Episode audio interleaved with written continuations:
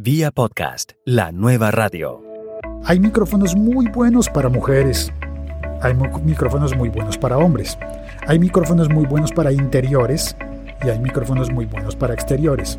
Hay micrófonos muy buenos para un salón y hay micrófonos muy buenos para otro salón.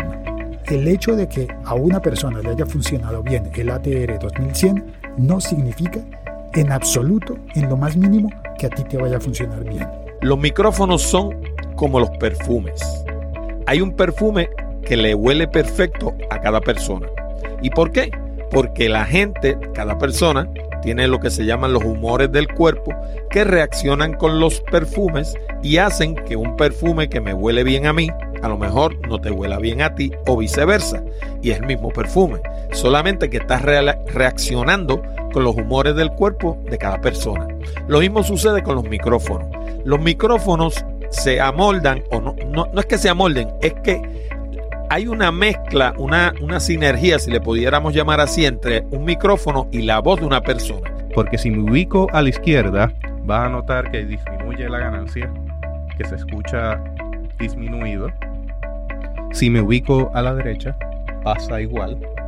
Así que enfatizamos en que la ubicación con respecto a su boca es de suma importancia. ¿Cuál es el mejor micrófono para grabar un podcast? Una de las decisiones más importantes como podcaster es qué micrófono vas a utilizar. Tu podcast necesita un sonido profesional, pero ¿cuál debes comprar? Invertir más dinero en la compra de micrófonos no siempre significa que serán mejores. A veces un micrófono de menos de 100 dólares suena parecido en tu voz a un micrófono de 500. La calidad del sonido de tu podcast es 90% la acústica de donde grabas y 10% el micrófono que usas. También la técnica para usarlos puede hacer que un micrófono bueno suene mal.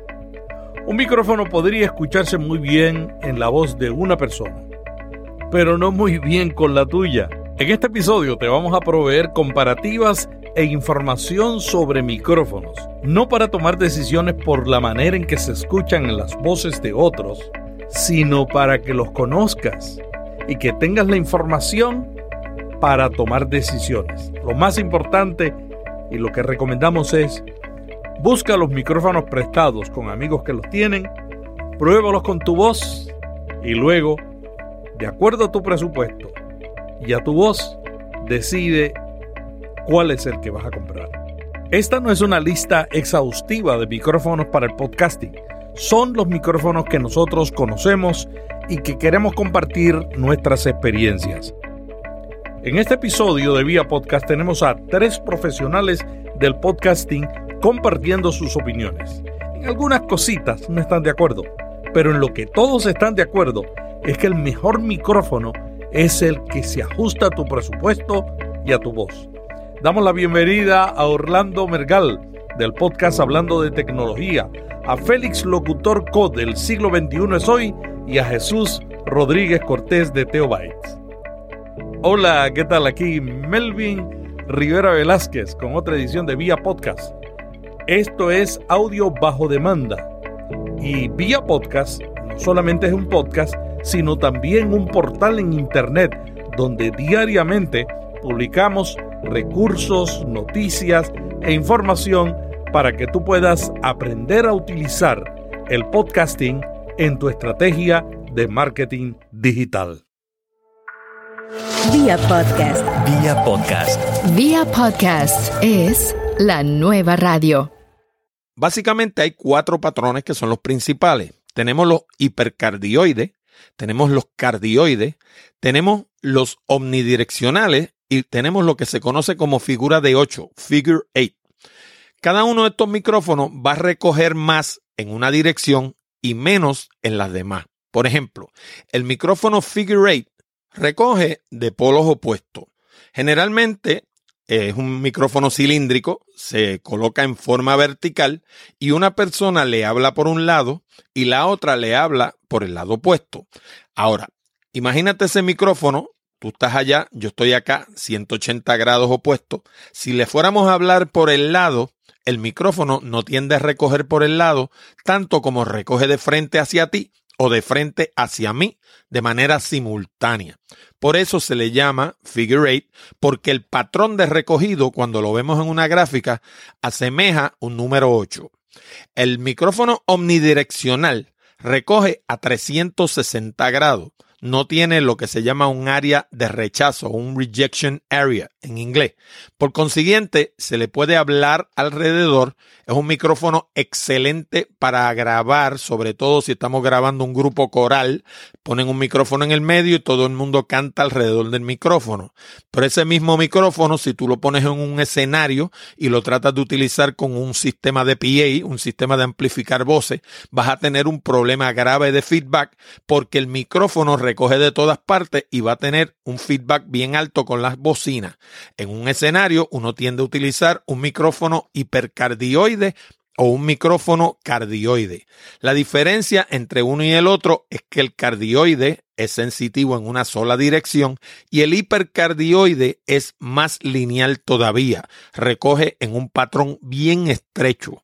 Ahora, el hipercardioide no suele ser demasiado bueno para hablar porque como tiene un rejection bien, eh, ¿cómo se llama?, cercano al patrón de recogido, pues si le hablas fuera de eje, off, off axis, como le llaman en inglés, pues vas a tener el problema de que la voz continuamente va a estar subiendo y bajando. Vas a tener un efecto como este, donde la voz te sube y te baja, te sube y te baja, te sube y te baja, porque estás hablando fuera de eje. Otra característica de los micrófonos es lo que se conoce como la respuesta de frecuencia. Al principio te dije que la respuesta de frecuencia típica de la voz humana está entre los 200 y 5000 Hz. Eso quiere decir que si nuestra voz está entre 200 y 5000 Hz, ¿para qué queremos un micrófono que grabe entre 20 y 20000 Hz o que sea sensitivo, porque no es que grabe, lo que graba es la grabadora, pero que sea sensitivo entre 20 y 20.000 Hz. Ese es el problema principal con los micrófonos condensadores. No voy a entrar a hablar de lo que son micrófonos condensadores, lo que son micrófonos eh, dinámicos, lo que son ribbon y los distintos tipos de micrófonos que hay. Pero basta con decir que los micrófonos de condensador típicamente son ideales para grabar. Son ideales para grabar porque reproducen entre 20 y 20 mil ciclos típicamente. Eso mismo hace que sean pésimos para el podcaster. ¿Por qué? Uno diría, bueno, pero el podcaster generalmente lo que hace es grabar. Claro, pero el problema es que el podcaster generalmente lo que graba es voz.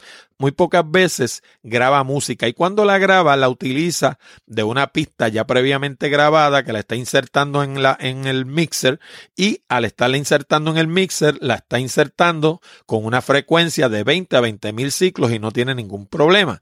Ahora, un micrófono que produzca entre 20 y 20 mil ciclos te va a traer el problema de que todos los ruidos que no tengan que ver nada con la voz los va a reproducir también. Te va a reproducir el meneo de papeles, te va a, a reproducir hasta un paperclip que se caiga al piso. O sea, todo tipo de ruido te lo va a reproducir también.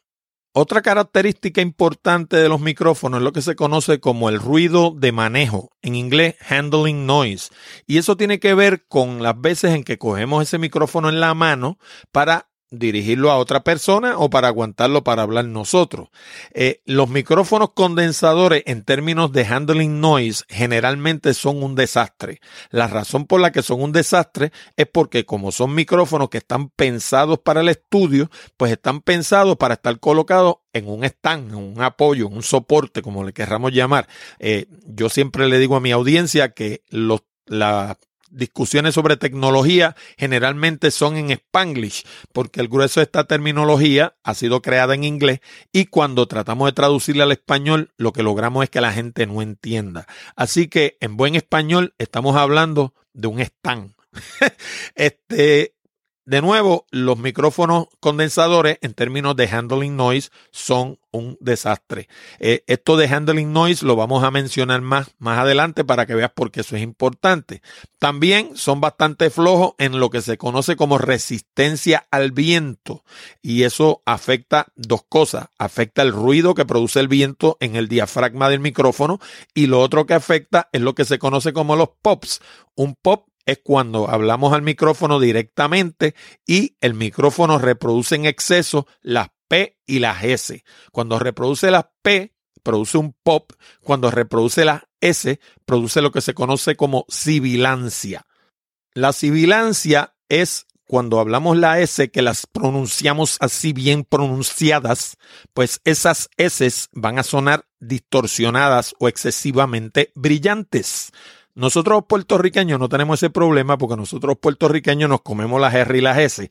Así que nunca vamos a tener un problema de sibilancia, o por lo menos en la mayoría de los casos.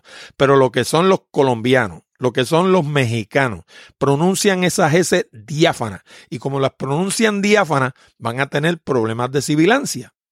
Dos elementos adicionales que van de la mano en un micrófono son la claridad y la ausencia de color.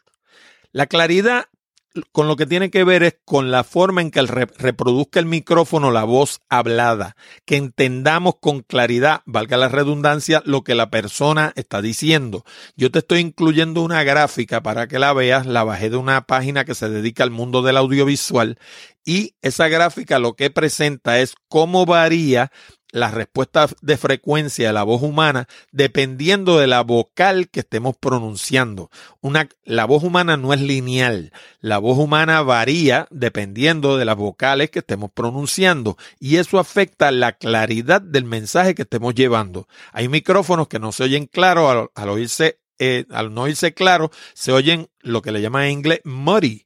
Y muddy lo que quiere decir es que se oyen sucios, se oye un micrófono que no es distorsión lo que tiene, porque no es distorsión, es sencillamente que uno no puede discernir lo que la persona está diciendo porque no se oye claro, no hay otra forma de explicarlo. Entonces, por el otro lado tenemos la, la ausencia de color. Los micrófonos están supuestos a ser lo que se conoce en inglés como transducers, en español transductores. Y eso lo que quiere decir es que un micrófono está supuesto a reproducir exactamente lo mismo que recoge. No está supuesto añadir nada. Cuando añade algo se le conoce como color y un buen ejemplo de un micrófono que añade color es el Heil PR40. ¿Por qué? Porque es un micrófono que tiene bajo en exceso. Y cuando uno habla por él, pues suena como un locutor así con una voz bien profunda, pero esa voz no es típica del locutor, es que se la está añadiendo el Heil PR40 y esa misma persona cuando habla por un 548 SD como el que tengo yo, pues se le oye la voz finita porque no tiene un micrófono que le esté añadiendo color a la voz. También está el elemento de headroom y el headroom va de la mano generalmente con el tamaño de la cápsula del micrófono. Mientras más grande sea la cápsula del micrófono, mayor headroom va a tener. ¿Qué es headroom? Pues headroom es la capacidad del micrófono de reproducir una señal sin distorsionarla. Que el micrófono, por ejemplo, decíamos al comienzo que la voz humana oscila entre 50 y 60 dB a un pie. Ese es el sound pressure level, es el, volumen o, la, la, presión de, de, aire típica que produce la voz humana. Ahora, un micrófono de mala calidad no va a ser capaz de reproducir eso y lo que va a pasar es que cuando la persona hable alto, el micrófono va a distorsionar, como mismo distorsiona una bocina que le pongamos señal de más o como mismo distorsiona un amplificador que le pongamos señal de más. En todos los casos va a pasar lo mismo, va a pasar un fenómeno que se conoce como clipping. Clipping es cuando una señal deja de ser AC o una señal es una onda sinusoidal para convertirse en una señal DC. Esa señal DC es una señal lineal. El amplificador es incapaz de reproducirla porque los amplificadores amplifican AC. Por consiguiente, se convierte en ruido. Finalmente, la mejor manera de seleccionar un micrófono es probándolo. Como decíamos al comienzo, los micrófonos son como el perfume. Cuando tú vas a comprar un perfume, ¿qué tú haces? Tú vas a la perfumería y tú untas un poquito en la parte de atrás del brazo, cerca de donde está la banda del reloj. Lo dejas secar y lo huele. ¿Por qué lo huele? Porque lo estás combinando con los humores de tu cuerpo. Si lo pusieras en un pedazo de papel, como yo he visto alguna gente que echan un poquito de perfume en un pedazo de papel, ese perfume en el papel no va a oler igual que huele cuando te lo pones en la muñeca detrás del reloj. Pues eso mismo sucede con los micrófonos. Uno tiene que escucharlos para saber cómo suenan. En este aspecto, pues yo tuve una ventaja desigual que algunos tenemos y otros pues sencillamente nunca van a tener. Primero, yo he estado en esto desde que tenías 12 o 13 años porque yo comencé en esto haciendo, eh, tocando en una banda de rock and roll. Yo era el que cantaba, yo era el que conectaba todos los micrófonos, así que conozco del mundo de los micrófonos desde que era jovencito. Luego de eso lo enseñé profesionalmente en la universidad. Yo dictaba un curso de técnicas de grabación de audio y aparte de eso alquilaba sistemas de sonido para convenciones. Por consiguiente, yo tengo una colección de micrófonos grandísima y tengo condensadores, tengo dinámico y los tengo de muchas marcas. Así que he tenido la oportunidad de hablar por distintos micrófonos y saber cuál de ellos me funciona a mí. Y curiosamente, cuando compré el 548 SD, yo no lo compré para hablar por él, yo lo compré para tenerlo porque lo quería unir a mi colección de micrófonos. Y cuando lo probé, sencillamente me encantó, pues porque como te digo, es un micrófono totalmente transparente, tiene un buen headroom y sencillamente me encanta cómo se oye. Y por si tienes alguna duda de cómo se oye, pues todo esto que he estado grabando hasta el momento ha sido grabado a través del Shure 548 SD. Es un micrófono cardioide, tiene una respuesta de frecuencia de 40 a 15 mil. Tiene un roll-off de 200 Hz en el área de los bajos y de 11.000 Hz en el área de los altos. ¿Qué quiere decir eso? Quiere decir que la respuesta de frecuencia se cae bajo 200 y se cae sobre 11.000. También utiliza una cápsula más grande que el Unidyne típico. El único Unidyne que tiene una cápsula más grande que el mío es el Unidyne Pelau, el que no se llama Unidyne ni 1, ni 2, ni 3, ni nada. Unidyne solamente, que es el micrófono este grande que utilizaba Elvis Presley para cantar. A lo mejor Elvis Presley sabía algo que nosotros no sabíamos para esa época. Curiosamente, lo utilizaban para cantar. Este micrófono Shure 548 SD tiene un headroom excelente. Produce un sonido claro y sin color. El ruido de manejo es promedio. ¿Por qué es promedio? Porque es un micrófono que mayormente se diseñó para hablar con él montado en un stand o para cantar con él, como era el caso de Robert Plant de la banda Led Zeppelin, que utilizó este micrófono por años. ¿Qué pasa? Si tú estás cantando en un ambiente ruidoso, como suele ser el de un concierto de rock and roll, si el micrófono tiene un poquito de ruido de manejo, pues nadie se va a dar cuenta. El filtro de, para el viento que tiene también es promedio y el terminado es plateado. Eso quiere decir que brilla eso va a ser importante cuando te explique del Electro Voice RE50 ND raya L, que es el otro micrófono que yo utilizo. Este yo lo utilizo combinado con una DR40 de, de Tascam, una grabadora DR40. Es un micrófono omnidireccional a diferencia de cardioide que hablamos ahorita, el omnidireccional recoge de todas partes. Como yo no lo estoy utilizando para un sistema de altoparlante, yo lo estoy utilizando para grabar. El hecho de que sea omnidireccional es un plus, es bueno, porque cuando entrevisto a la persona que le dirijo el micrófono para que hable, no tengo que estar en perfecto, en perfecto ángulo, cualquier ángulo más o menos funciona, porque el micrófono recoge vuelta alrededor.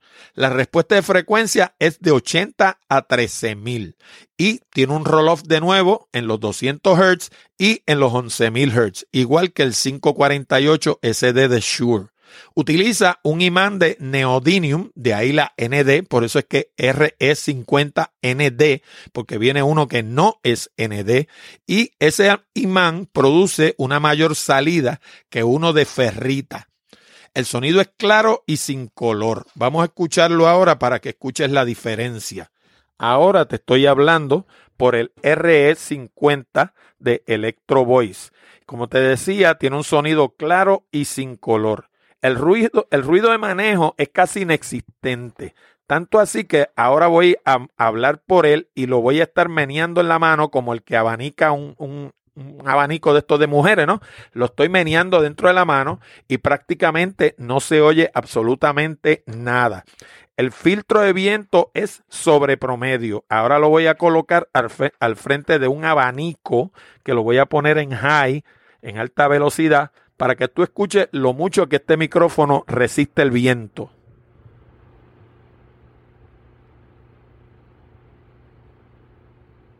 Eso que escuchaste ahí es el el abanico encendido y el micrófono está como a estaba como a una pulgada del abanico, justo al frente del abanico, y no distorsiona el, el diafragma en lo más mínimo.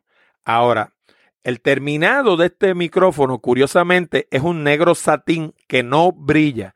Y recordarás que te dije que el terminado del Shure es plateado y sí brilla. Eso es importante porque cuando estamos utilizando este micrófono para hacer entrevistas en video, el, el, micrófono no puede ser plateado porque eso causa lo que se conoce en video como especularidad. Así que queremos un micrófono en satín que no brille.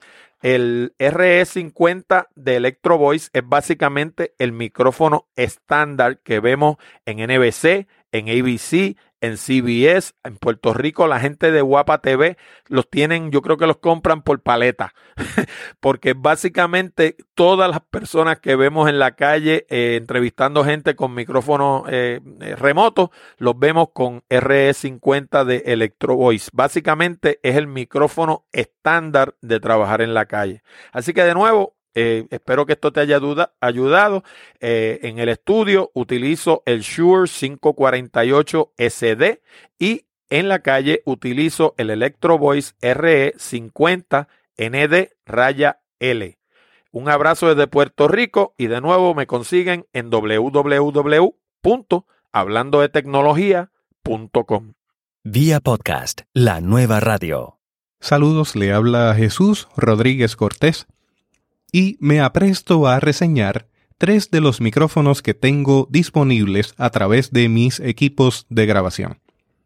El primero será el Shure SM58, el cual he conectado a un sistema Cloud Lifter que permite aumentar su ganancia en 25 decibeles, haciendo que el preamplificador de la grabadora que estoy utilizando, la Zoom H6, pase menos trabajo recibiendo la señal y disminuya cualquier tipo de ruido blanco.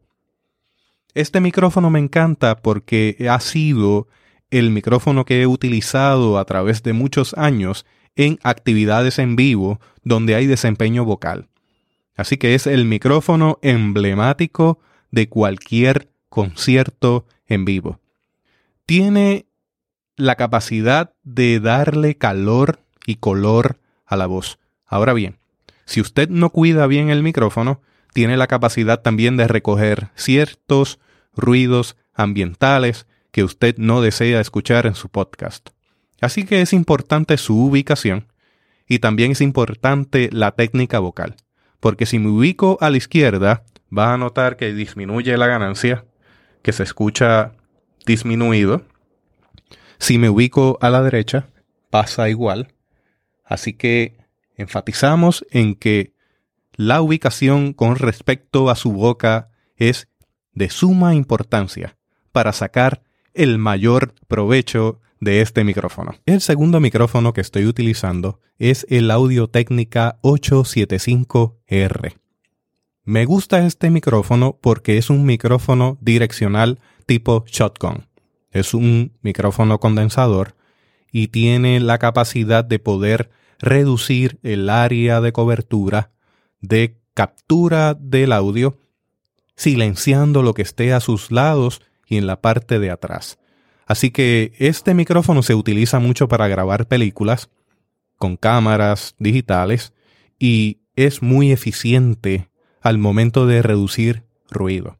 Ahora bien, su ubicación también tiene que ser cuidada porque si usted tiene una pared detrás, y alguien está hablando de frente a usted, ese sonido va a causar una reverberación y va a entrar al micrófono por su alto grado de sensibilidad. Al ser direccional, tiene el mismo problema de que si se va a la izquierda, deja de escucharme, y si se va hacia la derecha, ocurre lo mismo, lo que requiere una técnica vocal cuidadosa y una ubicación con respecto al micrófono. Como les dije, me encanta porque es altamente direccional y permite omitir cualquier sonido alrededor. El tercer micrófono que me apresto a reseñar es el Electro Voice RE20. Este micrófono está conectado también, al igual que el Shure SM58, a un sistema de Cloud Lifter que le aumenta su ganancia en 25 decibeles y se conecta a la grabadora digital.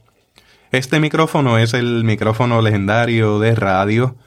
Usted lo va a ver muy frecuentemente en la radiodifusión y es muy eficiente. Me encanta porque si hablo desde la derecha usted me está escuchando sin mayores problemas. De la misma manera si hablo desde la izquierda me sigue escuchando sin mayores problemas porque el micrófono tiene un patrón de recogido que es mucho mejor que los dos anteriores, el Shure SM58 y el Audio Técnica 875R.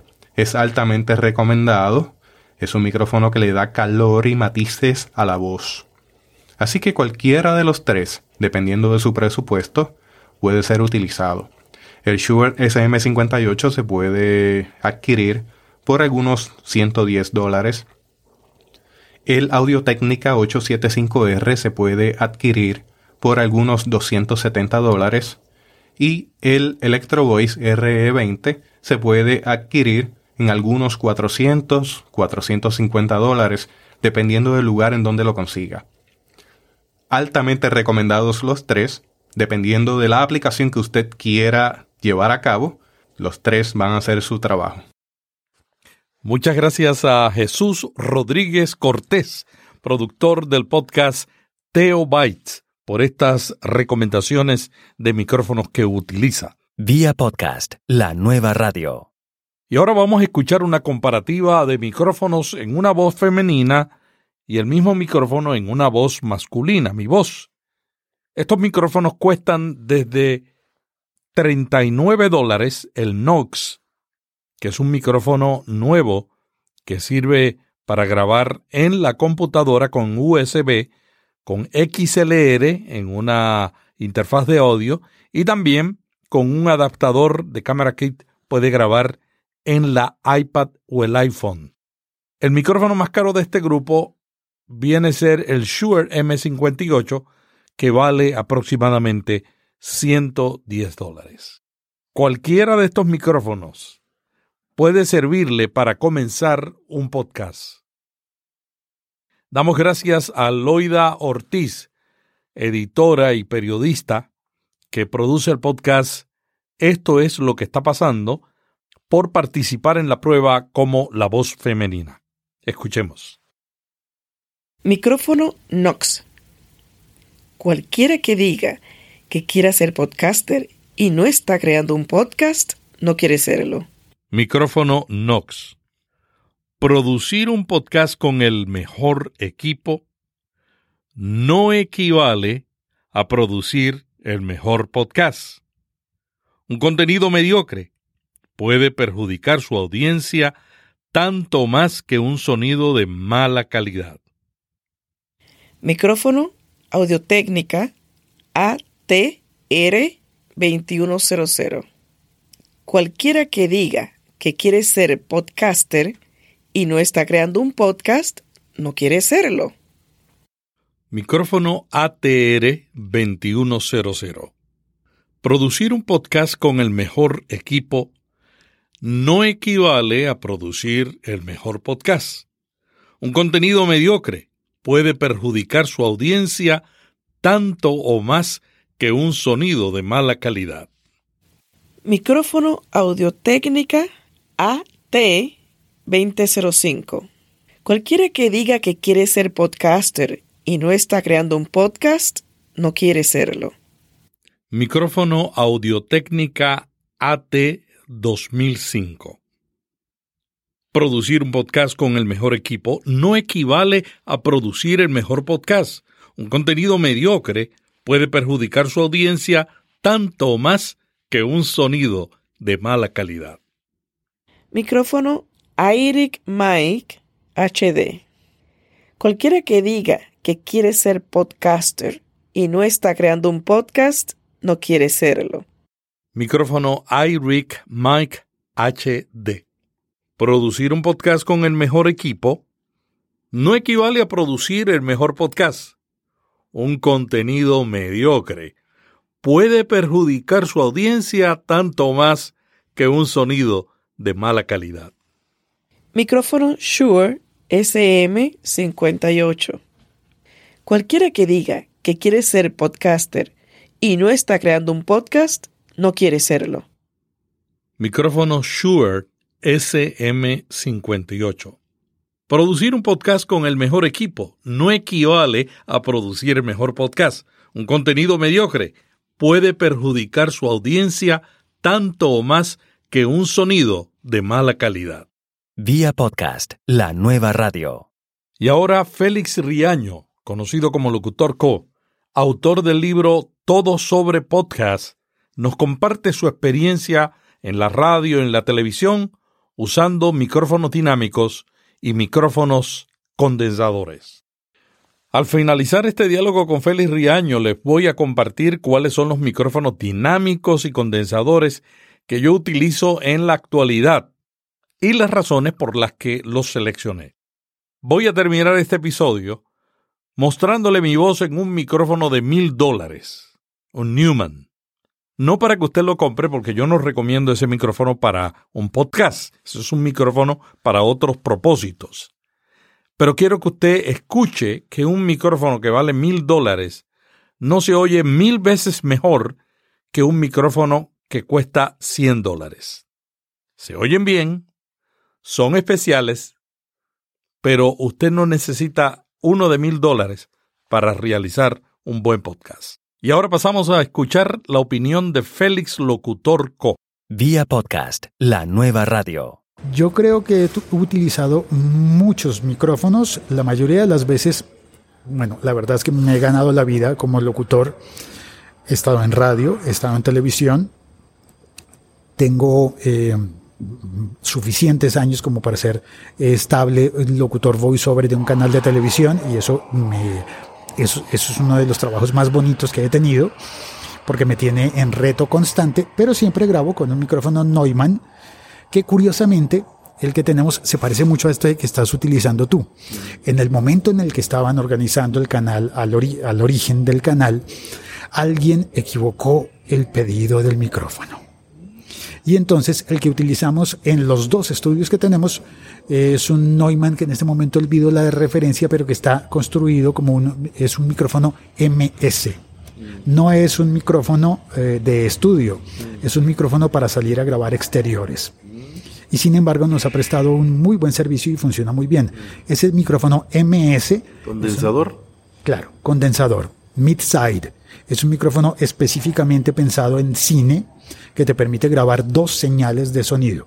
No es estéreo, son dos señales diferentes. Una de ellas es cardioide, que significa que oye con mucha claridad lo que tiene enfrente, y el otro es omnidireccional, que significa que oye todo lo que hay alrededor.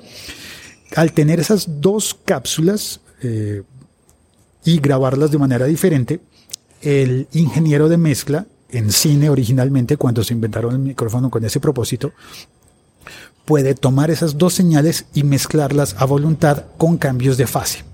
Cambios de fase es un poco difícil de explicar de manera rápida, pero voy a tratar de hacerlo en, eh, tiempo récord. Si recuerdas las clases de física en el instituto, en el colegio, tal vez, eh, tal vez venga a tu mente la imagen de las ondas sonoras representadas como valles y crestas. Una graficación que baja y que luego sube como simulando montañas y valles. Las partes altas tendrán valor, valor positivo y las partes bajas, los valles, valor negativo. Entonces, cuando tienes una graficación de una onda así y la inviertes, queda al contrario. Eso significa que tienes la onda opuesta. A través de esa, de, de esa lógica, cuando tienes dos señales de audio tomadas con cápsulas diferentes, una omnidireccional y una cardioide, y sumas en un solo audio monofónico las dos señales, si inviertes una de las dos, anulas la otra. Entonces, cuando tienes un cardioide y le anulas el omnidireccional, obtienes un micrófono unidireccional. Y puedes centrarte en, en lo que está enfrente. De esa manera, el director de una película de cine podría decir, ¿sabes qué? En ese momento que teníamos la escena quedó maravillosa, pero pasó un avión. Quiero que no se oiga el avión. El ingeniero de sonido hace su magia con esas dos señales. Y, y de repente el director eh, cambia de opinión y dice, ¿sabes qué? Me parece que el avión le aporta. Quiero que se oiga y que se oiga más, que se note más. Entonces el ingeniero puede repetir la mezcla y hacer que el avión que estaba eh, sonando en segundo plano se oiga más en un plano más presente y todo con una sola toma de audio. Ahora, eso requiere una mezcla compleja que no recomiendo para personas eh, con, uh, con, con, poco tiempo realmente para dedicarle a una labor de esas. ¿Aló? ¿Aló? Félix, en la radio, ¿qué micrófonos utilizaste? En la radio utilicé micrófonos dinámicos y micrófonos de condensador. Me parece que el último que utilicé era un Electro Voice. Ahora, los micrófonos de la radio suelen ser muy buenos micrófonos. Eh, normalmente dependen del presupuesto que tenga la emisora para invertir. Por eso, a veces las emisoras comerciales y grandes tienen buenos micrófonos. En las emisoras medianas tienen micrófonos medianos, pero las que mejores micrófonos tienen definitivamente son las emisoras universitarias y en muchas ocasiones las emisoras eh, comunitarias porque reciben donaciones.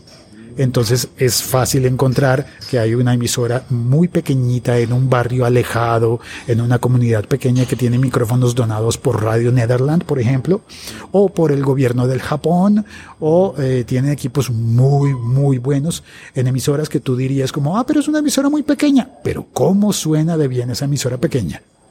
Y entre los condensadores y los dinámicos para radio, ¿cuál es tu, cuál, ¿cuáles han sido tus favoritos? ¿Y por qué? Siempre los de condensador. Siempre, siempre los de condensador para radio en cabina. Incluso yo estoy utilizando en mi podcast micrófonos de condensador afuera, en exteriores. Creo que ya son lo suficientemente rudos como para aguantarlo. Porque al comienzo de la historia, digamos que eh, por la época de la Segunda Guerra Mundial, eh, los micrófonos eh, eran muy, muy sordos, diríamos, comparados con lo que hay ahora.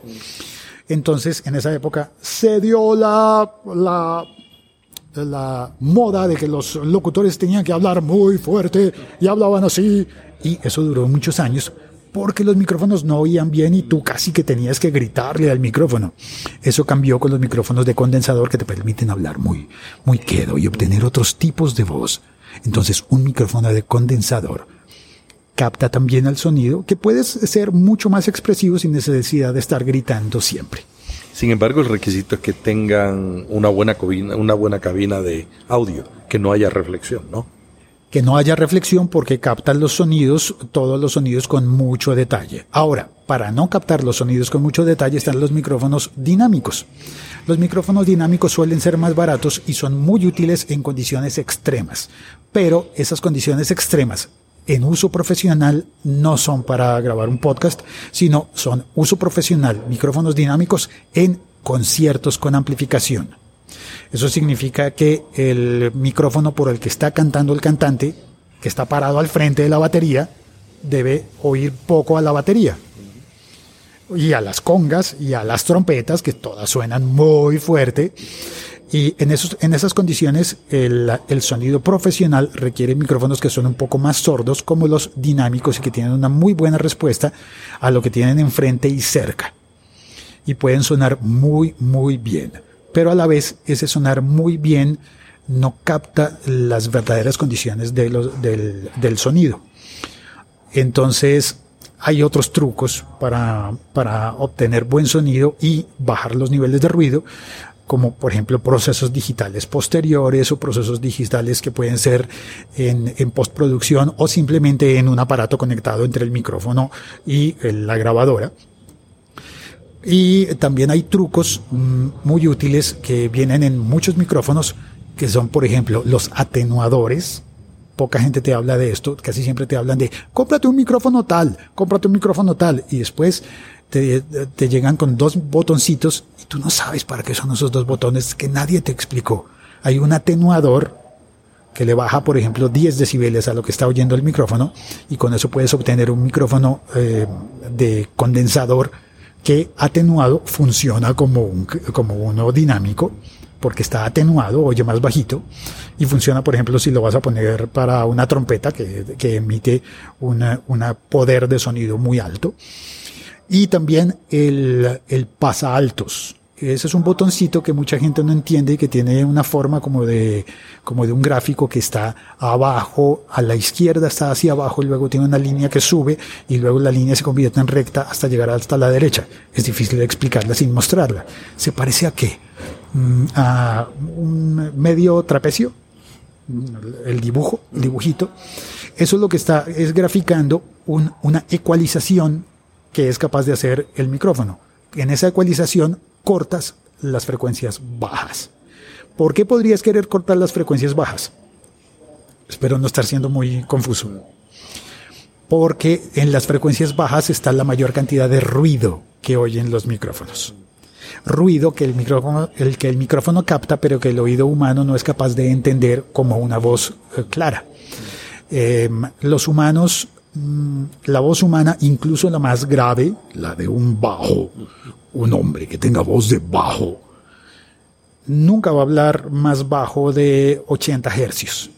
Y sin embargo, el micrófono está captando desde 20 hercios, que es mucho más abajo.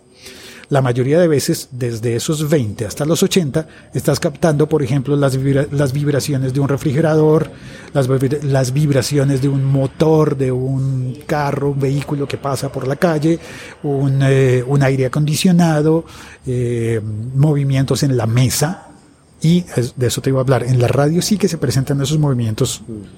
Eh, los, están los micrófonos agarrados con unas bases móviles, con unos resortes. No te imaginas, una vez tuve que entrevistar a los señores de Los Amigos Invisibles.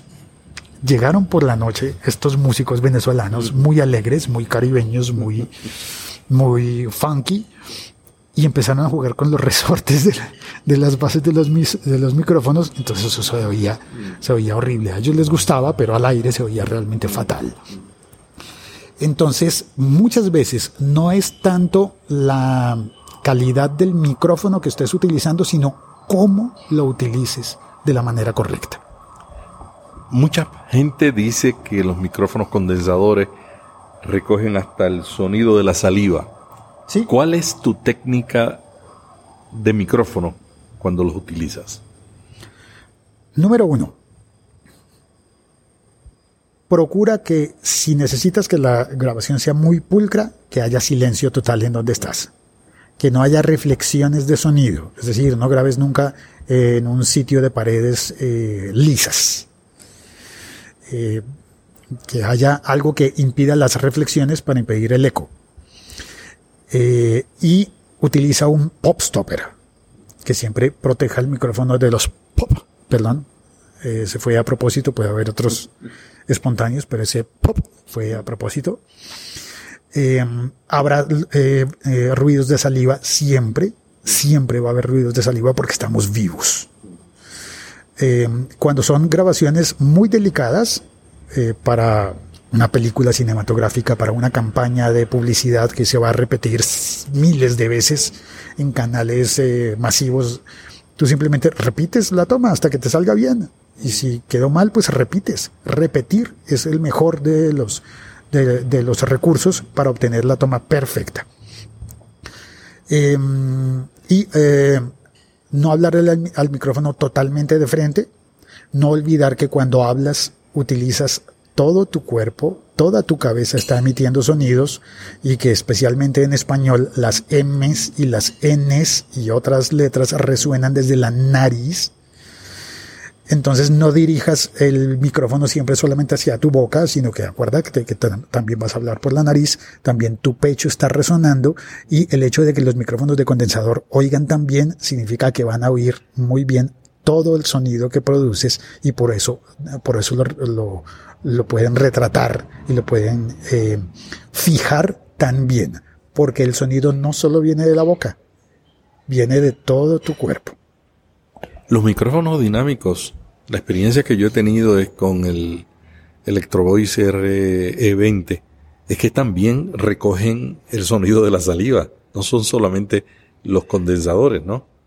Claro, los micrófonos dinámicos también recogen muy bien el, sonido de la saliva y de todo lo que tengan enfrente. La lógica de los, de los micrófonos dinámicos eh, está más en que, en que son más rudos y pueden exponerse a más gritos, por ejemplo, a más situaciones de intenso volumen sin dañarse de la misma manera porque las, eh, los de condensador tienen unas láminas que captan el sonido que son muy sensibles.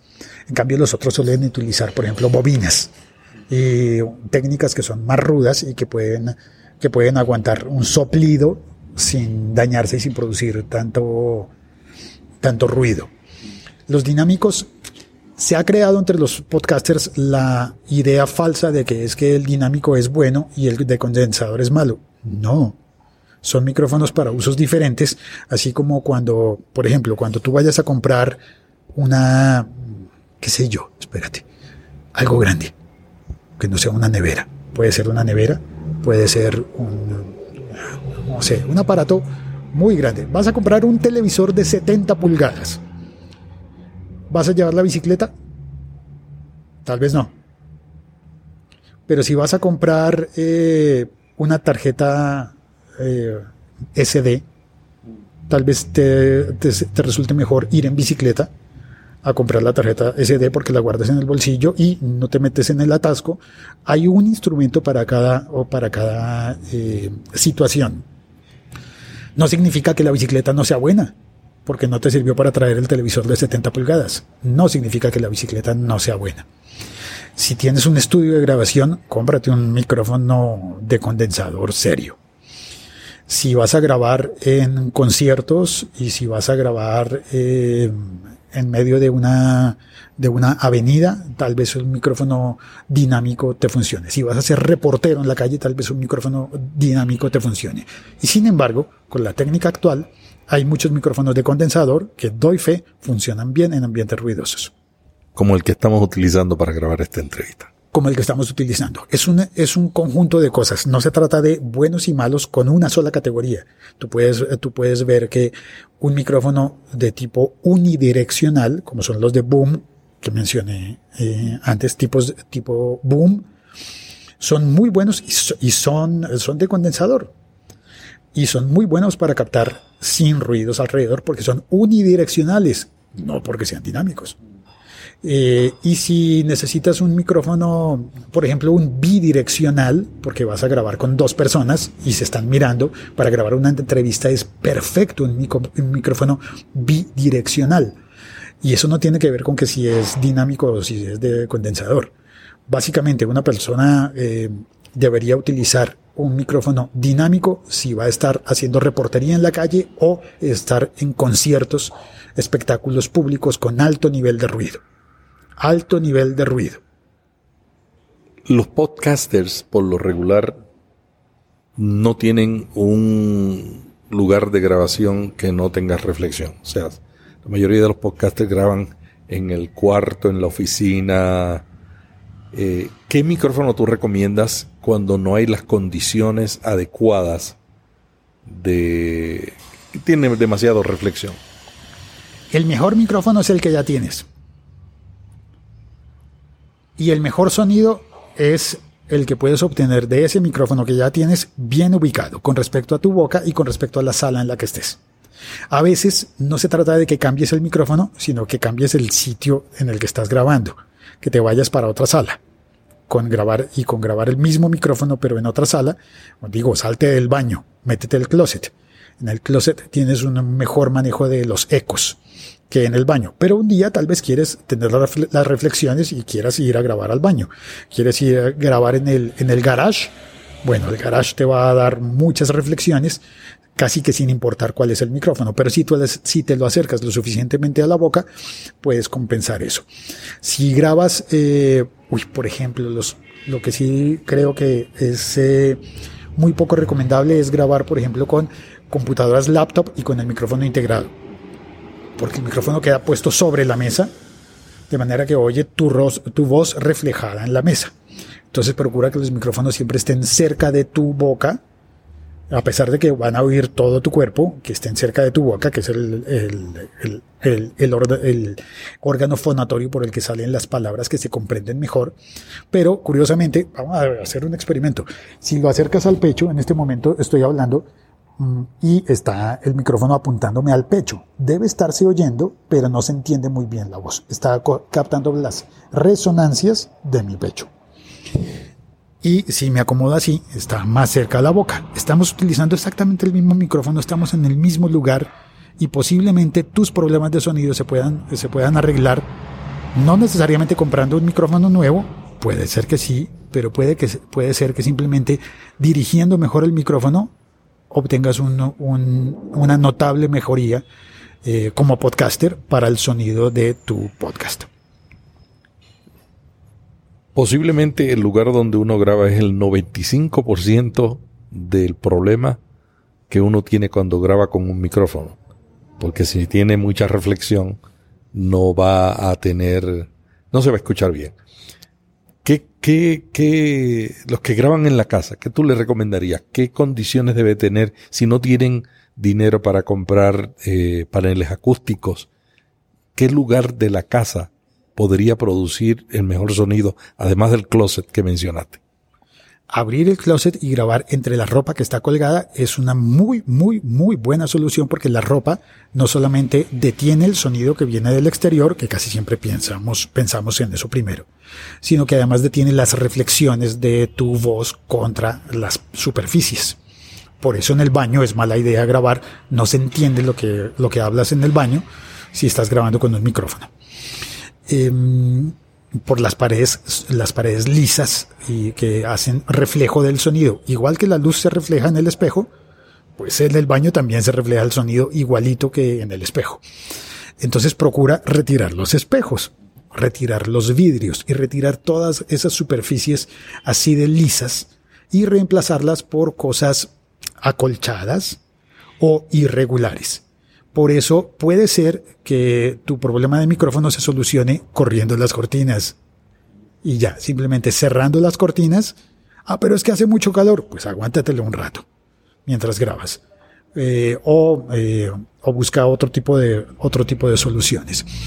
Eh, por ejemplo, alejarte de las ventanas que están hechas de cristal eh, evita los cristales, evita los cristales cuando estés eh, grabando, no te acerques a ellos, no te acerques a las paredes lisas, procura alejarte. También conviene no estar en el centro de la habitación, especialmente si la habitación es cuadrada o rectangular.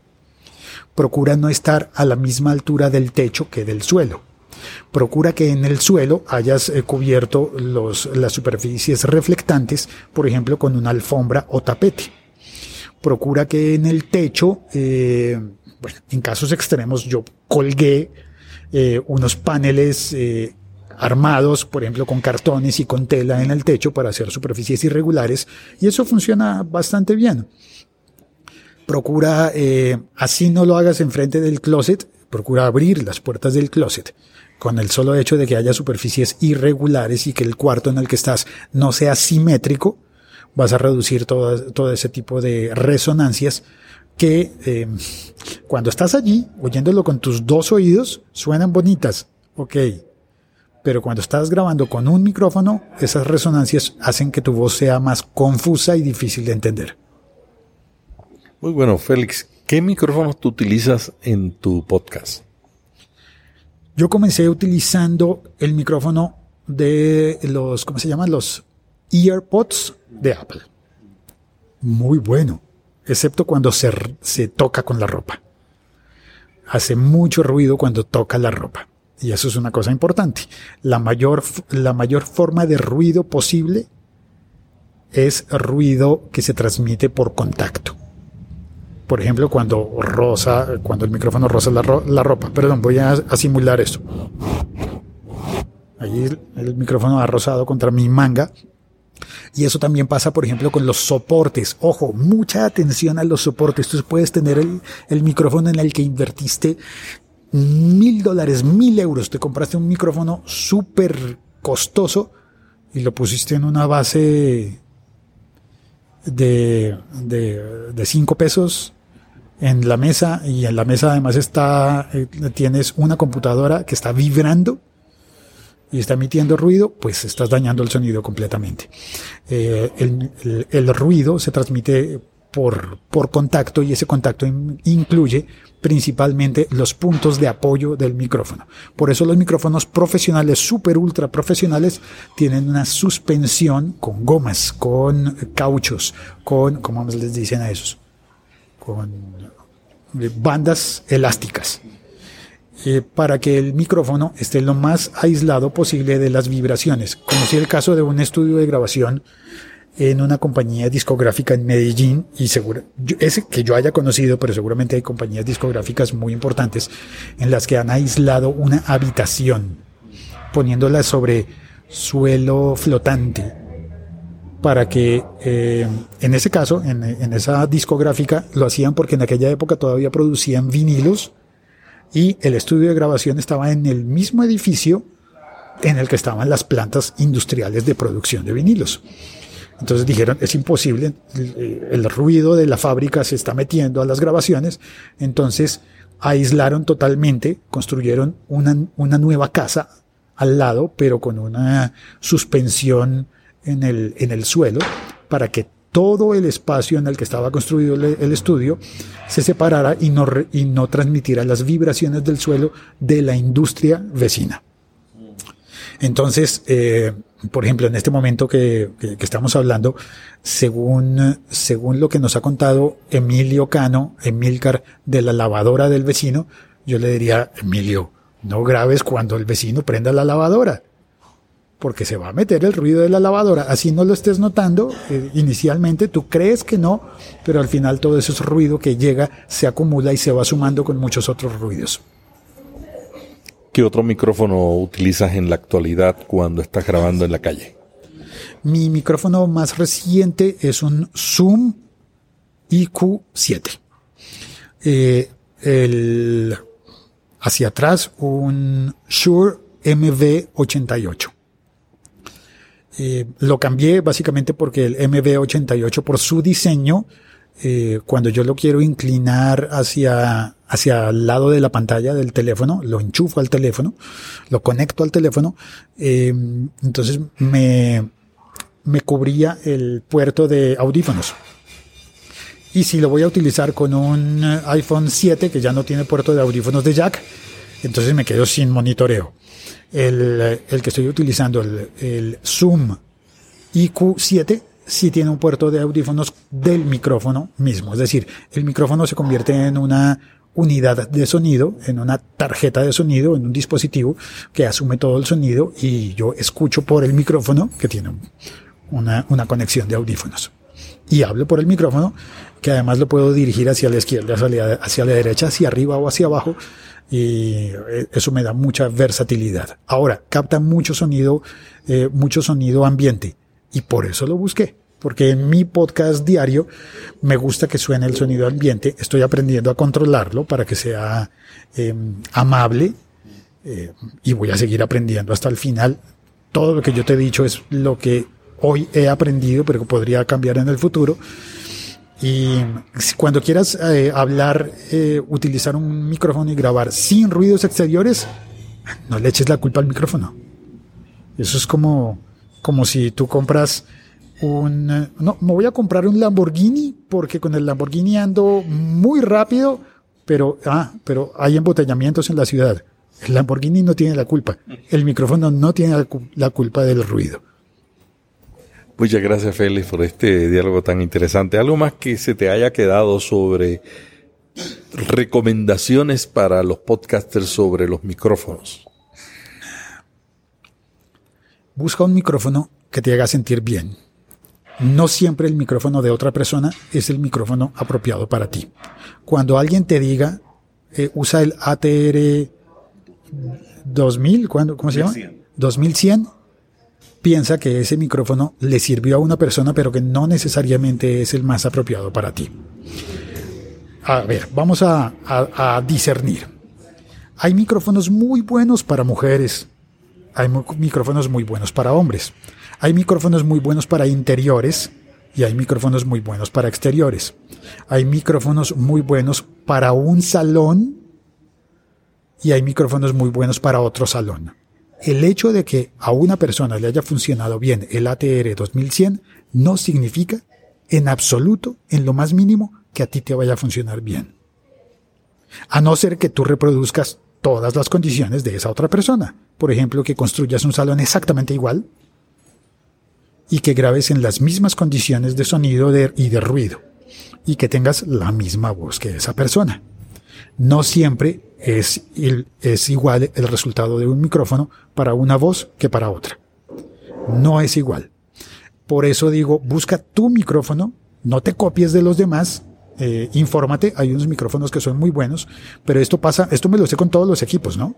El hecho de que a mí me funcione bien el Zoom eh, IQ7 no significa que a ti también te vaya a funcionar el, Zoom IQ7.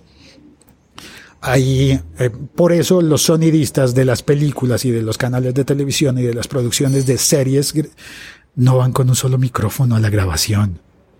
No van con un solo micrófono y por eso para cada uso hay un micrófono diferente. Cuando utilizas un lavalier o cuando utilizas un countryman son situaciones diferentes. En teatro es muy recomendado el countryman, no tanto el lavalier. Pero en televisión el lavalier es buenísimo. Ahora, si tú vas a hacer un podcast de audio, olvídate del lavalier. Así a alguien le haya funcionado muy bien para su canal de YouTube, tú no necesitas esconder el micrófono. El de, el de YouTube tal vez sí lo quiera tener escondido. Tú no necesitas tenerlo escondido.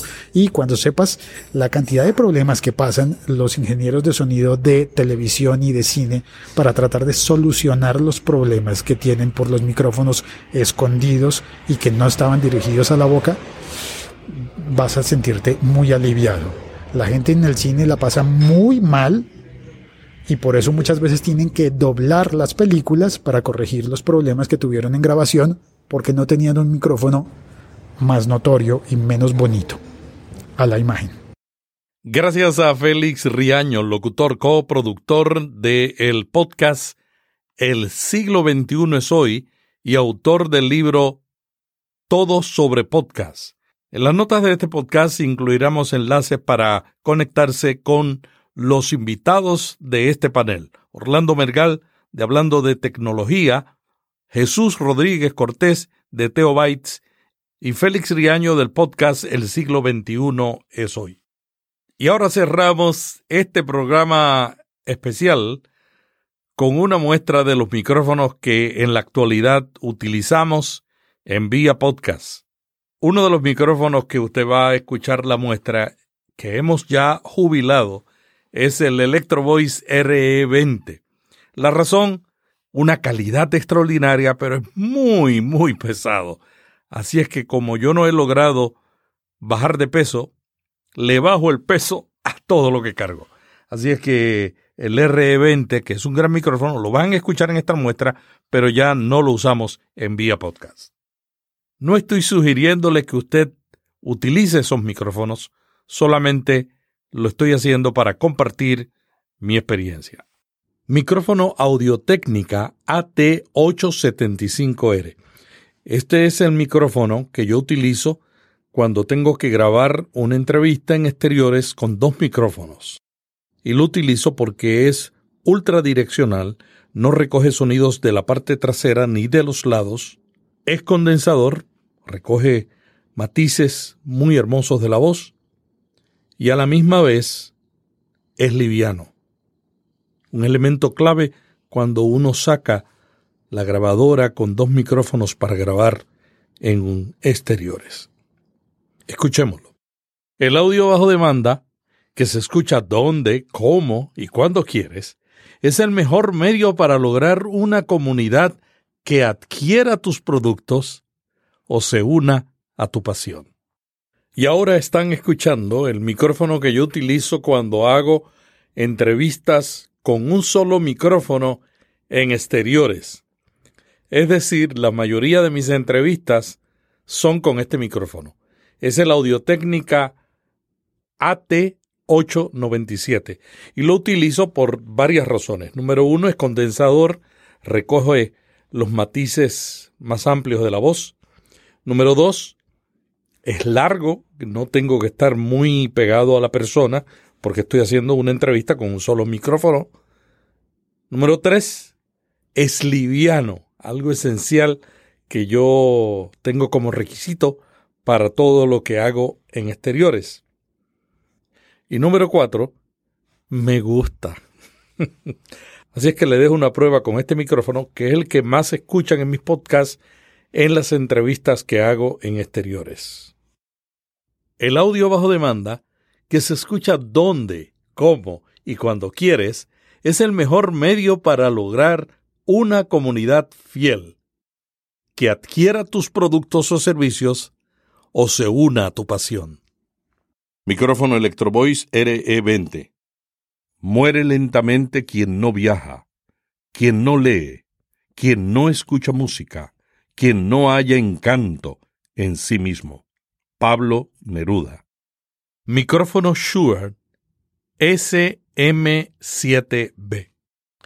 Este es el micrófono que yo estoy utilizando en la actualidad cuando grabo en el estudio mis podcasts y los que produzco para otras empresas y organizaciones. Es un micrófono dinámico, muy popular en el mundo del podcasting y en la radio. Tiene una apariencia interesante, no es tan grande como el Electro Voice RE20, pero tiene unos niveles de calidad similares. Lo importante en cada episodio es un principio que captura la atención, un punto medio que desarrolla bien el contenido y un final que deja al oyente pensando. Y ahora va usted a escuchar el micrófono más caro de este episodio. Y ahora está escuchando el micrófono Newman TLM 103, un micrófono condensador que cuesta mil dólares. Este micrófono lo utilizan los profesionales del voice-off o voice-over y lo prefieren porque tiene una alta sensibilidad a matices y a tonos de la voz extraordinarios y a la misma vez tiene una reducción de ruidos muy baja por esa alta sensibilidad que tiene a los diferentes sonidos. Es un micrófono que recoge lo mejor de nuestras voces y a la misma vez recoge otros sonidos de ambiente. Los artistas que hacen voice off o voice over acostumbran a tener una cabina con buena acústica para evitar todos esos ruidos. Producir un podcast con el mejor equipo no equivale a producir el mejor podcast. Un contenido mediocre puede perjudicar su audiencia tanto más que un sonido de mala calidad. Y hasta aquí vía podcast en un episodio muy largo y espero que haya llenado sus expectativas. Nos vemos la semana que viene. Vía podcast. Vía podcast. Vía podcast es la nueva radio.